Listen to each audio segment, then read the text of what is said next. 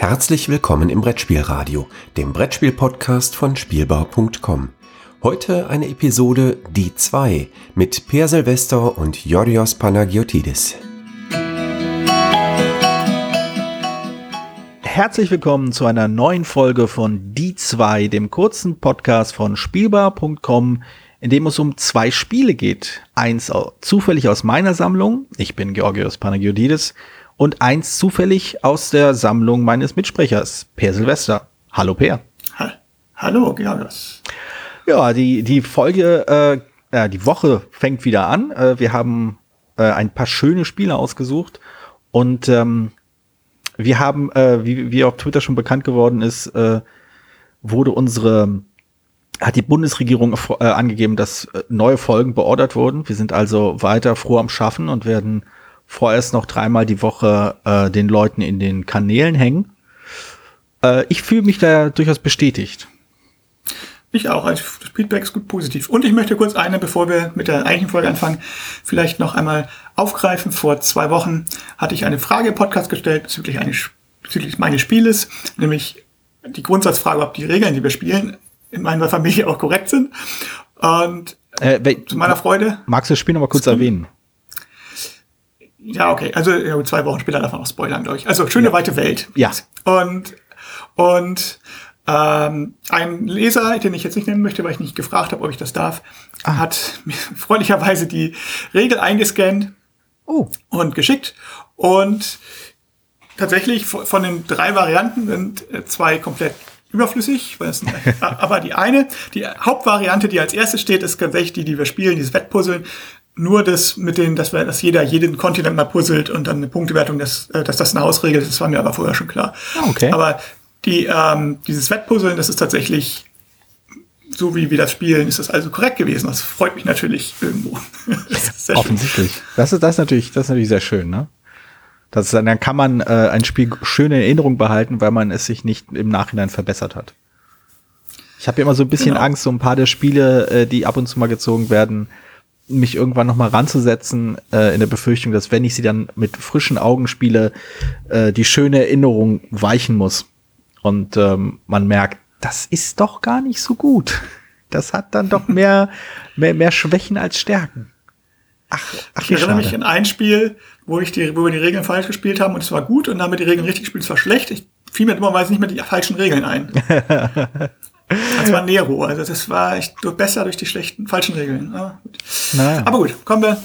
Komm, kommen, wir äh, kommen wir zum Thema und zwar äh, der Zufallsalgorithmus hat wie immer ein Spiel für uns ausgesucht, also zwei genau genommen, ein Spiel für dich und ein Spiel für mich.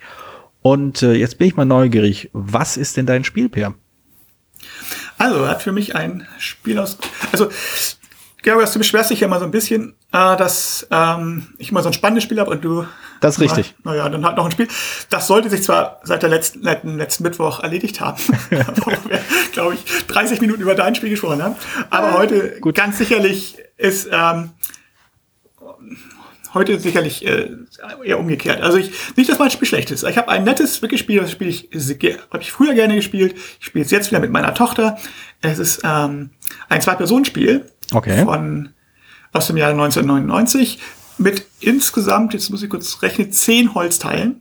Mhm. Das ist das gesamte Spielmaterial. Okay. Und der Autor ist Hermann Huber und das Spiel heißt Elchfest. Mhm. Und es erschien in der Kosmos Zwei-Personen-Spielreihe, die wirklich gut ist. Ja, das, das ich erinnere mich da an so ein, an so ein, an, an so ein Cover, wo so ein Elch und so ein erschrockener Jäger drauf zu sehen ist. Nee, das ist noch ein anderes. Ach, verdammt. Das ist. Äh, War doch kein Elch. Ist, war wahrscheinlich ein Reh. Nee, das war ein Hirsch. Ach so. Ein Bär, glaube ich. Ne? Irgend sowas. Ja, irgendwie so ein Bär, Hirsch. Also ja, es ist, ähm, ich weiß nicht, wie es auf Deutsch heißt. Na gut, egal. Also Elchfest ist ein Spiel, äh, ist ganz einfach. Ist wahrscheinlich fast schwerer zu erklären, als wenn man ein Foto sieht. Äh, jeder Spieler hat einen Elch okay. und ein aus Holz, eine Holzfigur Elch und ein Holzinsel, äh, so ein kleines Quadrat man stellt den Holz, den Elch da drauf und die beiden Quadrate sind ja also eine Tischbreite voneinander entfernt, also vielleicht zwischen 40 und 60 Zentimetern, je nachdem, wie schwierig man das haben möchte. Mhm. Denn das Ziel ist es, quasi den, der Tisch ist sozusagen Lava in der Geschichte des Spiels, der Sehr Fluss. gut. Und man muss versuchen, auf die andere Seite zu kommen, auf, den, auf die andere Insel von dem anderen. Und dazu Ja. stehen jedem Spieler drei Steine aus Holz zur Verfügung, wobei man auch die theoretisch vom Mitspieler benutzen kann. Und die schnipst man halt an den Elch so ran, dass der mit seinen Vorderbeinen sich auf den Stein stellt und mit dem Hinterbein da, wo er vorher stand. Also am Anfang natürlich erst auf dem direkt an die Insel geschnipst, dann stellt man den, den Elch auf den Stein und mit dem Hinterbein steht auf der Insel, dann den zweiten Stein dazu geschnipst, dann steht er mit Beinen und so weiter. Und so bewegt sich der sozusagen langsam nach vorne über, über, dieses, über diesen Tisch rüber. Und man darf immer zweimal schnipsen, außer der Elch fällt um oder man schießt äh, das vom, was vom Tisch runter, dann darf der andere dreimal schnips- schnipsen.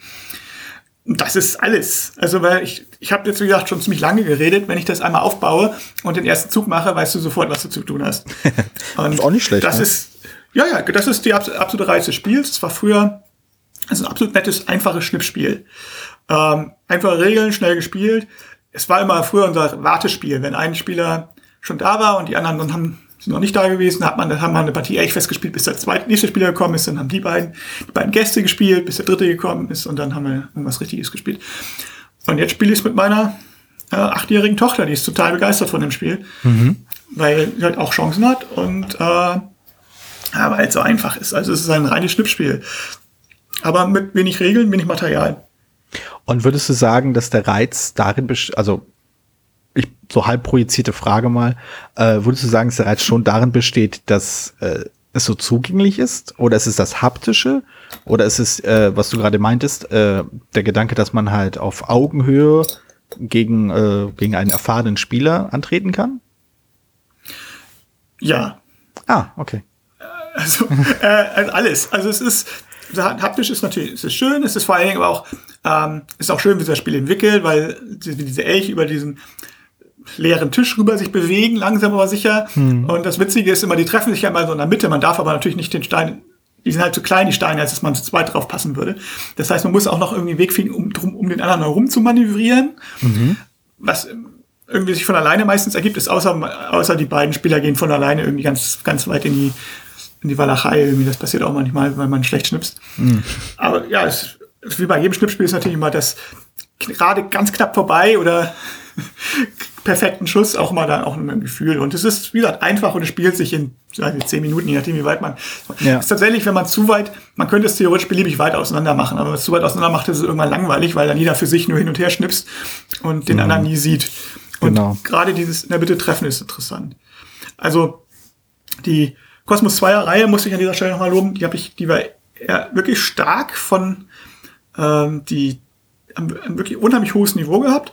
Und Elchfest war natürlich jetzt nicht unbedingt eins der, der großen Gesichter dieser Reihe. Ne? Also Ja, ja. Äh, das Siedler-Kartenspiel, Caesar und Cleopatra, Blitz und Donner, Lost City ist doch auch, oder? Lost Cities, Kahuna. genau, Kahuna. Das sind Namen, die Babel später von Uwe Rosenberg ein ausgezeichnetes Spiel. Super. Äh, Rosenkönig. Also es sind ganz, ganz, ganz viele wirklich Spiele, die bekannt sind. Druidenwalzer mochte ich persönlich nicht so, aber war recht bekannt. Das Riff. Und äh, ich hatte, und Elchfest ist keins von diesen ganz bekannten, aber es ist auf jeden Fall eins, was, also es hat die Reihe wirklich erweitert, dass es ein Geschicklichkeitsspiel ist. Und es hat auf seine Art und Weise eben auch durchaus ohne Probleme mit den eben genannten auch genannt werden. Also es steht durchaus in einer Reihe, weil es einfach gut destilliert ist. Also ich hatte die Kosmos-Reihe durchaus mal gesammelt, bis es halt, wie immer bei mir, irgendwann ein Spiel rauskam oder wo ich gesagt hätte, oh, das finde ich gar nicht so super dolle und ich müsste mir das jetzt kaufen, um die Reihe weiterzumachen. Dann habe ich halt eingestellt. Ne, so, aber, äh, und habe auch wieder einige Spiele, die ich nicht so dolle fand, wieder verkauft oder die mir persönlich nicht. Also es sind ja viele Spiele, die, ähm, wo ich sage, ja, die sind schon gute Spiele, Ja. Aber ich persönlich mag sie nicht. Ich, ich, ich versuche ja, ich, ich beiß mir die ganze Zeit auf die Zunge, weil ich vereinzelt Kosmos-Spiele auch noch in meiner Sammlung habe und ich jetzt schon darüber erzählen will, falls sie in einer späteren Folge noch auftauchen. Aber ein Spiel, äh, was aus der, aus der Zweispielerei, das, das wir mal hatten, äh, Kahuna, haben wir mittlerweile nicht mehr. Und das hatte vor allem damit zu tun gehabt, dass es äh, für uns damals, was, ich weiß, was, 10, 12, 15 Jahre her, als ich es gespielt habe, vielleicht noch nicht 15, aber nahezu, ähm, war das irgendwie ein bisschen zu viel. es war sowohl ein bisschen zu konfrontativ für die Art von Spielerfahrung, die wir haben wollten damals. Und es war auch quasi von der Komplexität, also von den äh, Abwägungen, die man äh, machen muss, um einen Zug zu machen, äh, hat, das hat uns, äh, hat uns den Kopf zu sehr zum Rauchen gebracht. Also auf eine, auf eine Art, die nicht mehr Spaß gemacht hat, die einfach mhm. sich wie Arbeit angefühlt hat. Und das hat mir so ein bisschen, äh, deswegen bin ich so ein bisschen auf Distanz gegangen, was die zwei, was die Kosmos-Reihe angeht. Aber jedes Mal, wenn ich wieder zurückgekehrt bin und mal ein anderes probiert habe, dachte ich immer, also wo du auch gerade Babel erwähnt hast, das ist wirklich richtig, richtig gut. Also Kahuna mag ich persönlich auch sehr, mhm. was nichts damit zu tun hat, dass ich halt mit Günther auch ziemlich befreundet bin, aber ich mochte es auch vorher schon. aber ich stimme dir auf jeden Fall zu, es ist, es ist konfront sehr konfrontativ natürlich. Alles, was ja. man macht, ähm, ärgert den Gegenspieler. Und es ist sicherlich eins der, äh, ich will nicht sagen schwierigeren, aber komplexeren Auf äh, Spiele der Reihe. Also sicherlich mhm. eins der anspruchsvolleren. Wobei, also Siedler Gartenspiel das allererste, die Version, die damals raus war, war ja auch deutlich anspruchsvoller als die spätere Wiederauflage. Also ja. Aber ja, also ja, man merkt natürlich jetzt auch, dass wir jetzt andere Spiele hier abgleiten, die natürlich alle auch mal irgendwann mal drankommen könnten. Aber bei mir nicht. Spiel sein zehnjähriges, zehnjähriges Jubiläum hat. Nein, also ich, ich naja, ich habe weiß ich immer noch bestimmt zehn oder so. Also ähm, merkt man halt aber auch, liegt natürlich daran, dass man über Elchfest selber nicht so wahnsinnig viel sagen kann. Aber es ist ein wirklich gutes, schnelles Schnippspiel. Also mhm. auch gerade super kindergeeignet. Das, das ja. Na, Schnippspiele sind sowieso so ein bisschen Diskussion. sind so ein bisschen untergegangen. Also es gibt auch so, so ein, zwei, die so ein bisschen äh, auftauchen. So Flick im Up war, glaube ich, das letzte, was so ein bisschen äh, in Erinnerung gekommen ist. Dann gibt's noch äh, Katakomben. Es gab noch ein drittes, das mir gerade nicht einfällt. Aber so ah, richtig. Also ja, aber Na, das Problem präsentbreit ist, bleiben ist halt alle so, nicht. Na, ist halt so, ich sag mal, Geschicklichkeitsspielen gibt es so zwei große Camps. Das eine ist der Stapel irgendwas und pass auf, dass es nicht zusammenfällt. Ja. Und das andere ist halt das Schnipsen. Hm. Bei beiden ist es ein bisschen schwierig, wirklich was Neues zu bringen, was über das, über das Material hinausgeht. Und bei, beim Stapelspielen kannst du immer noch wirklich durch besonderes Material, aber noch besondere Regeln machen. Ich meine, es gibt auch noch andere Sachen, so wie im Lara, das halt kooperativ ist. Bei Schnipsen fürchte ich tatsächlich, es ist halt nur Schnipsen. Mhm. Das ist schon ganz schön schwierig. Also äh, Rums zum Beispiel ist auch noch. Ähm, mhm, ja. Und also ich weiß ja, Jeff Allers, aus, der auch ein Berliner Spielautor, äh, mittlerweile weggezogen, ist mit dem ich, der hatte immer so ein Katapultspiel mal, das hat er da irgendwie auch zum Schnippspiel umgearbeitet, weil das halt einfach kontrollierbarer ist. Ne? Also mhm. statt ein Katapult, wo man die Sachen auf bestimmte Art und Weise, ist es halt noch deutlich schwieriger, also weniger kontrollierbar als ein Schnipser. Ja. Ich glaube, deswegen haben Schnippspiele ihr, ihre, ihren Reiz. Und ich sage natürlich immer, eigentlich können, kann kein Schnippspiel wirklich gegen ähm, Krokinole anstinken, was ein, hm. eines meiner absoluten Lieblingsspiele ist was ich nicht gedacht hätte, bevor ich mir, bevor ich es tatsächlich mal probiert habe, selber probiert habe, ich ja gedacht, naja, es hat auch nur ein Schnippspiel, aber es ist tatsächlich auf so vielen verschiedenen Ebenen besser, dass ich äh, mich freue, wenn das irgendwann mal gezogen wird, dass ich da sehr viel variieren darf. Sehr ähm, gut. Aber Elchfest hat tatsächlich den Vorteil, dass es halt wieder so viel runtergebrochen, so viel destilliert ist auf dieses eine Schnipsen und dass es so kurz ist dass auch wenn einer Spieler halt mal stärker ist oder, oder wirklich mal einen schlechten Tag hat oder besonders gut schnipst und alles gelingt, das Spiel ist halt dann schnell vorbei und du machst, spielst die ganze zweite Partie spielen oder auch nicht. Hm. Also es ist tatsächlich nicht frustrierend. Es ist, ja. es ist, das ist schon ganz gut. Wir halten also fest, Elchfest ist das Spiel, die äh, ist, ist das Spiel, das man spielt, wenn man noch nicht Krokinole kennt. Ich kenne ja auch Krokinole im Spiel dabei. Also es ist anders. Also es hat ja, ja. Eichfest eines der wenigen Schnippspiele, die man spielen kann, obwohl man Krokinole kennt. Ah, oh, das ist natürlich hohes Lob. Ich kenne Krokinole und schnips doch trotzdem gern das Elchfest. Ist nicht schlecht. Genau. genau. So. Gut, ich habe äh, ich hab auch ein Spiel, da geht es nicht um Schnipsen, aber es geht.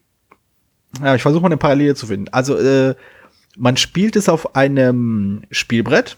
Mhm, ja. Und ähm, weiß ja schon mal nicht. Genau, ah, verdammt. Aber ähm, es gibt in der, in, der ersten Au in der ersten Auflage, die ich sogar noch habe, äh, gibt es Holzfiguren. Da haben wir, da, da haben wir die Verbindung. Äh, bei dem Spiel, es ist ein kooperatives Spiel. Es kam, ich schau mal eben nach, es kam 2011 raus in einer deutsch-englischen Version oder englisch-deutschen Version vielmehr. Ähm, und es hat ein sehr, sagen wir mal, actionorientiertes Cover Und auch thematisch war es irgendwie sehr heldenhaft, wie ich finde. Und ähm, weil man im Großen und Ganzen äh, na Moment, ich, ich gucke mal, ob ich noch so ein paar Details rauskitzeln kann, bevor ich sage, was es ist.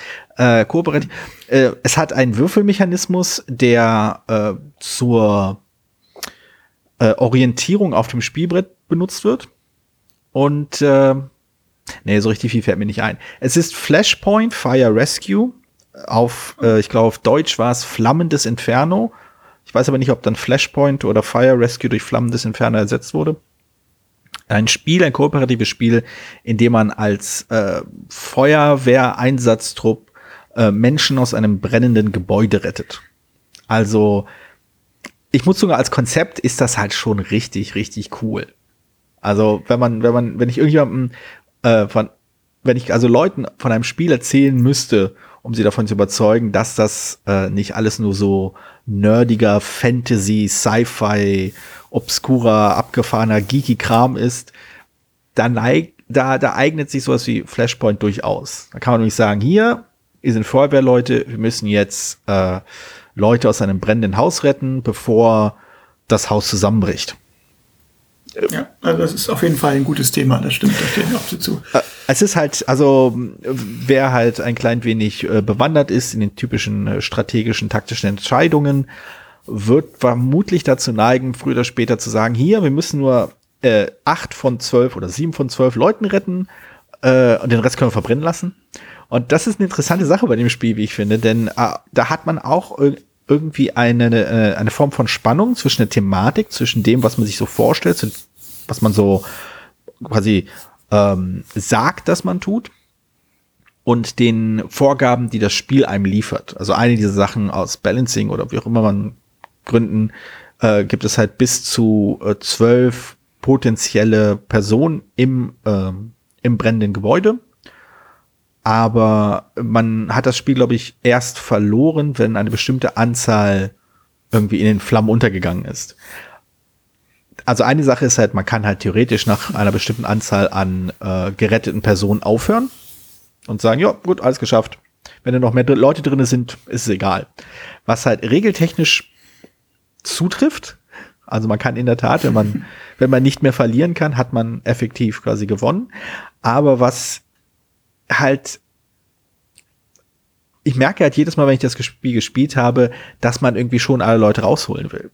Dass man eben schon noch mal reingeht, um äh, den Hund zu holen. Um genau, die Hund, ja, ich dachte gerade Katze oder Hund. Das war beides, beides. Ja, ja. Beides sogar. Genau. Ja, das, das Tolle, also eine Sache, die ich, die ich total spannend fand, also gerade was auch diese, dieses, äh, dieses Anschauliche dieses Spiels ausmacht, dieses sehr, sehr intensiv und dass man so investiert ist, die Leute zu retten, ist die Unterschiede, sind die Unterschiede in der grafischen Gestaltung zwischen der ähm, US-Fassung, die ich hier, äh, hier habe, und der deutschen Fassung von, ich meine, Pegasus. Und der, der Unterschied ist folgender. In der US-Fassung sieht man halt eine, eine Silhouette, die kurz angemalt ist, aber kein Gesicht hat. Es ist einfach nur eine, eine, eine gesichtslose ähm, Form, die halt, was ich, so einen Anzug anhat oder ein T-Shirt oder vielleicht ein Cappy oder solche Sachen.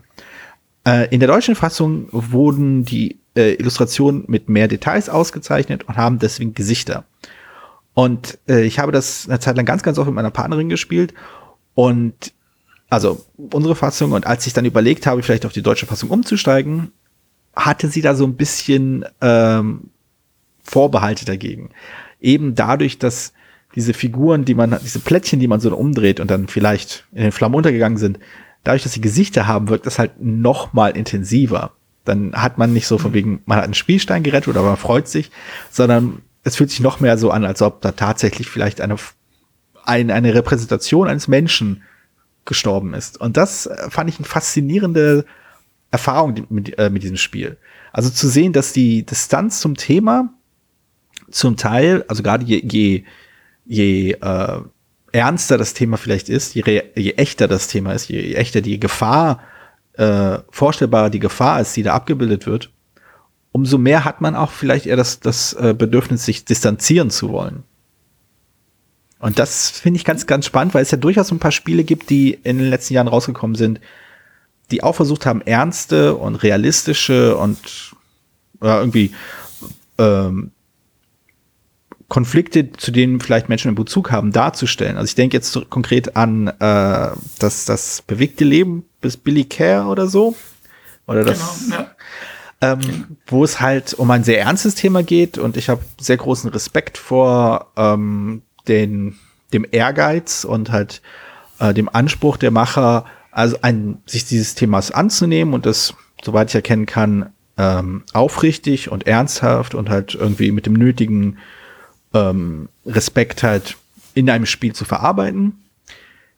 Ich möchte es aber nicht spielen, aus ziemlich aus den eben genannten Gründen.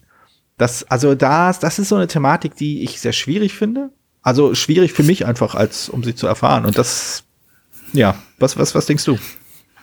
Also es ist, ja, es ist schwierig. Also ich denke, ich, mich reizen solche Sachen eigentlich. Ja. Ich sehe, es ist ein schönes Beispiel einerseits, dass ähm, ist halt nur die Frage, wo sich das Spiel positionieren möchte. Wenn das Spiel sich tatsächlich positionieren möchte bei, es soll jetzt natürlich Spaß machen und Flucht vor dem Alltag geben, mhm.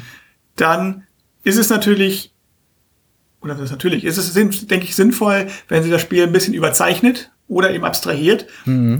um dann eben diese Flucht eben auch möglich zu machen. Wenn es so eine ganz genaue Simulation ist, wie du schon sagtest, wenn ich jetzt genau sehe, wer jetzt, wen ich jetzt nicht retten kann, nimmt es so ein bisschen die Leichtigkeit oder kann es ein bisschen die Leichtigkeit Genau, nehmen. genau. Und das sind, wenn das natürlich Spiel jetzt direkt drauf um, direkt auf diese, vielleicht auf moralische Dilemma abzieht, wäre ja durchaus möglich zu sagen, ähm, das tut Flashpoint Fire Rescue jetzt nicht, aber nee. am besten nicht. Also, aber, na, ähm, weiß aber, ich nicht. Also, das, also, nein, ich glaube, das, das ist spannend, finde ich. Also moralische Dilemma bei Fire Rescue sind halt ähm, Rette ich, rette ich den oder rette ich den? Aber rennst du noch mal rein, weil du eben nicht weißt, ob da jemand ist.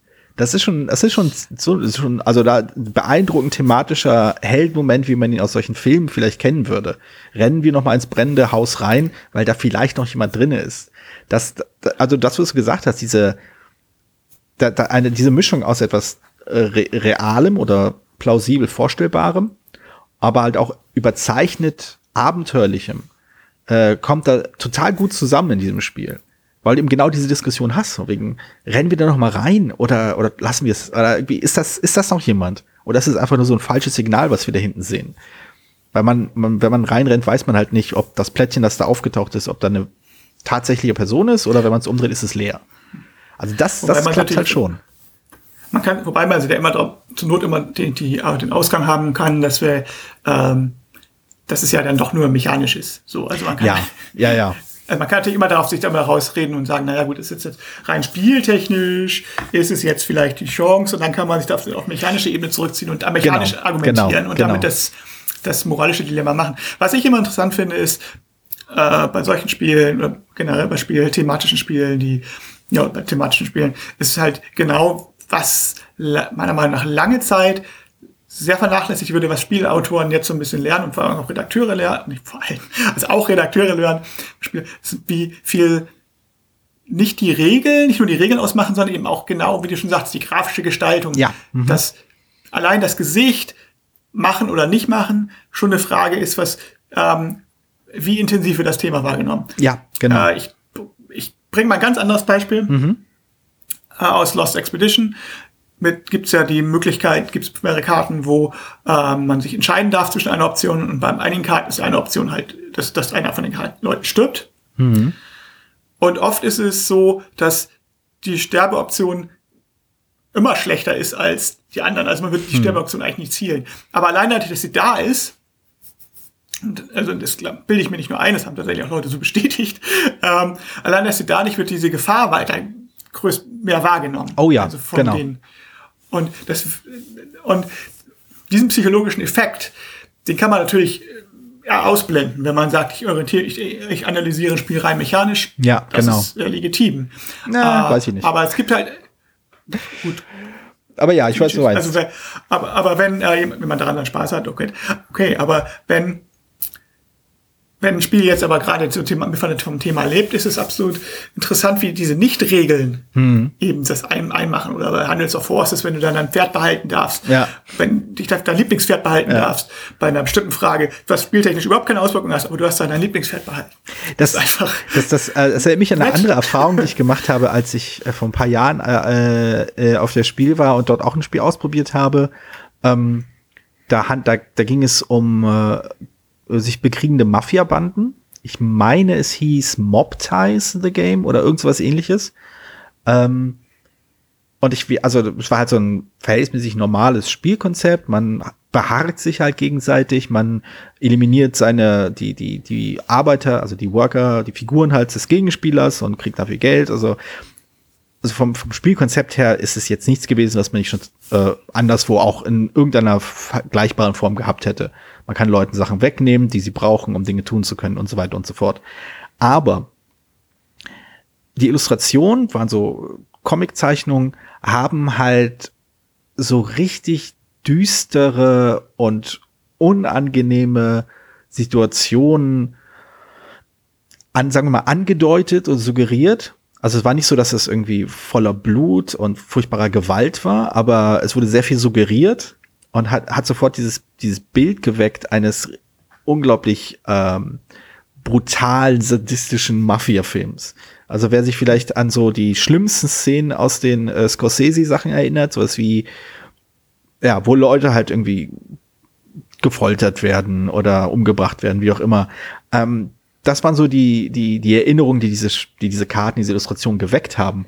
Und es hat bei mir so eine unangenehme Reaktion gewe äh, geweckt, dass ich wirklich keine Lust hatte, diese Karten auf andere Leute zu spielen, obwohl ich die Leute gar nicht kannte. Also es war nicht so von wegen, dass es mir leid tat, einen Freund von mir irgendwie sein Spiel kaputt zu machen.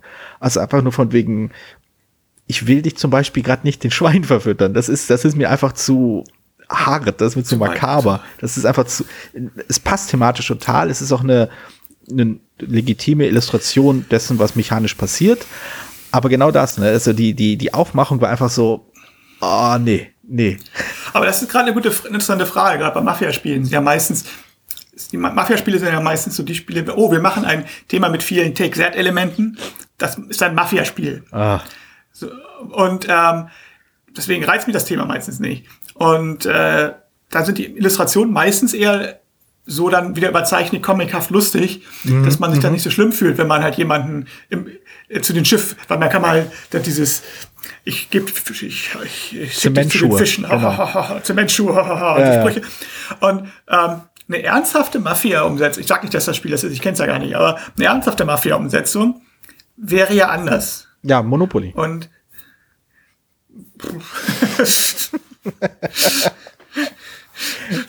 Weiß ich nicht. Na, ich ich habe ich, ich, ähm, ich hab, ich hab gerade diesen einen Netflix-Film gesehen, wie ist er nochmal? Äh, Betonrausch oder so. Ich habe da gewisse Parallelen gesehen. okay. naja, aber jetzt äh, machen wir zurück zu Fire ja. Rescue.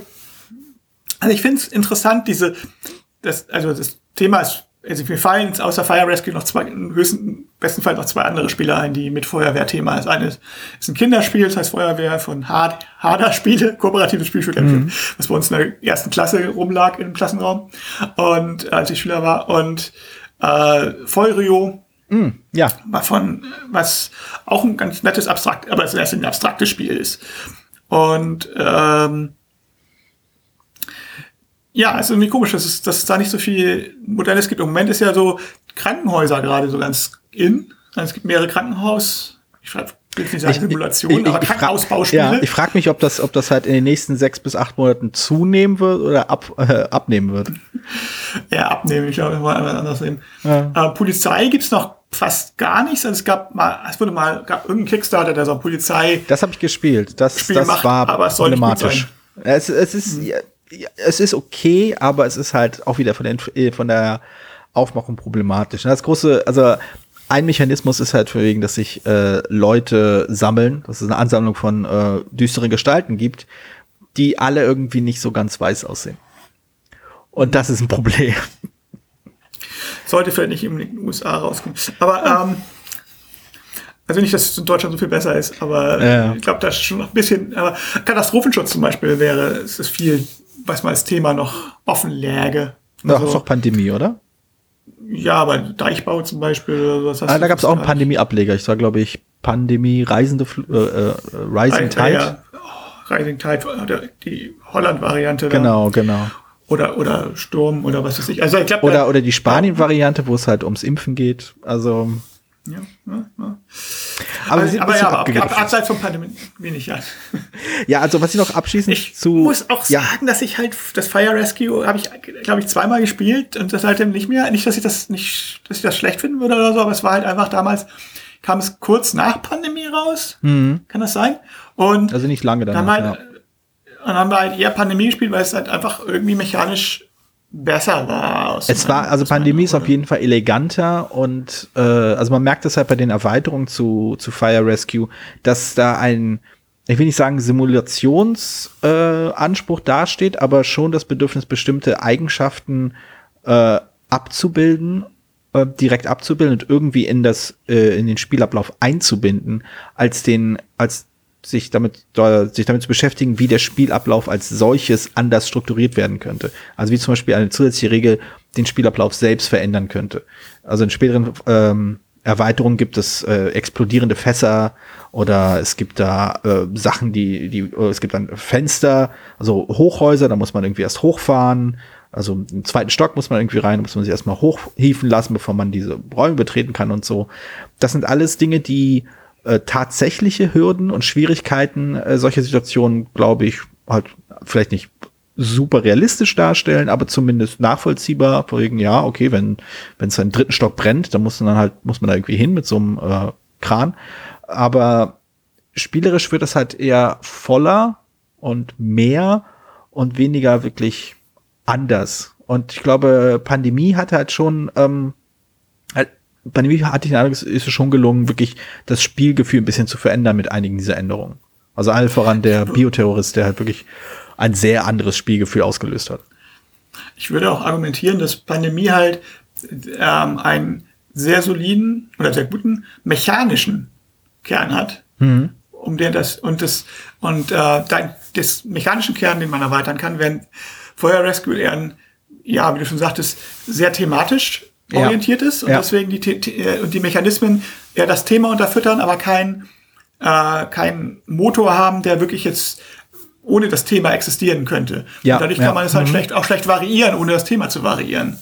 Ich weiß nicht, ob es klar ist, was ich meine. Bei der Kartenstapel bei Pandemie, was ja der Haupt, wo man immer die, die Karten oben wieder drauflegt und so, das ist ja der Kernmechanismus, will ich jetzt mal sagen. Oder das ist einer von ja, den Kernmechanismen. Genau. Und der ist ja aber rein abstrakt und das, den kannst du beliebig variieren. Auch das Einsammeln von diesen Klötzchen oben sieht man ja Pandemie Legacy 2 ist ja auch funktioniert mechanisch auch anders.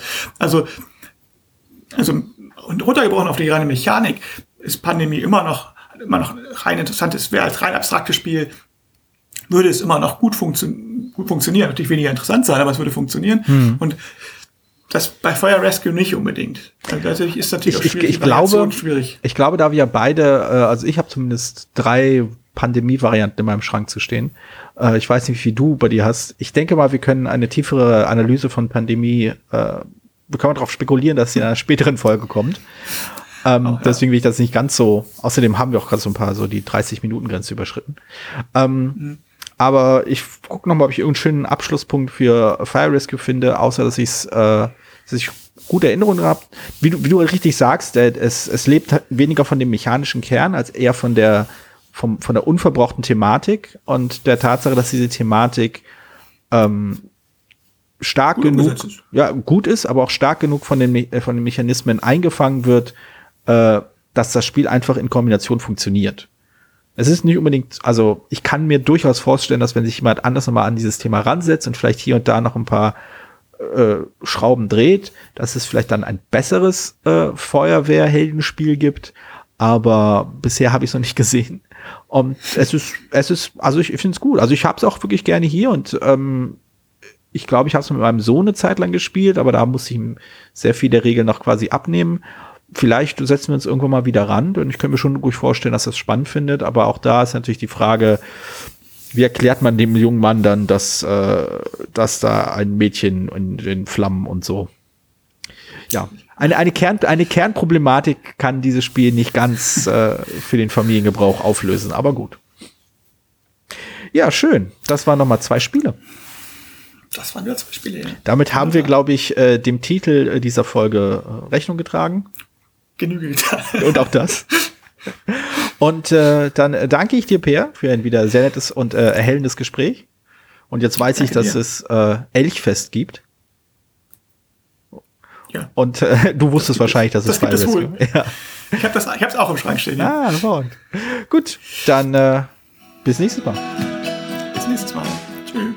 Vielen Dank, dass du diese Episode Brettspielradio Die 2 gehört hast. Falls du dich mit uns austauschen möchtest, dann findest du uns auf Twitter. Peer unter König von Siam, Jorios unter Joe Dizzy und Jürgen unter spielbar.com. Außerdem gibt es eine tolle Community rund um das Beeple Brettspiel Blogger Netzwerk. Hier nutzen wir Slack, eine kleine App für den Austausch mit Hörern, Lesern und Zuschauern. Falls du ebenfalls dazu stoßen möchtest, sende einfach eine E-Mail an info@spielbar.com, dann senden wir dir einen Einladungslink zu. Bis bald, wieder hier bei Brettspielradio die 2.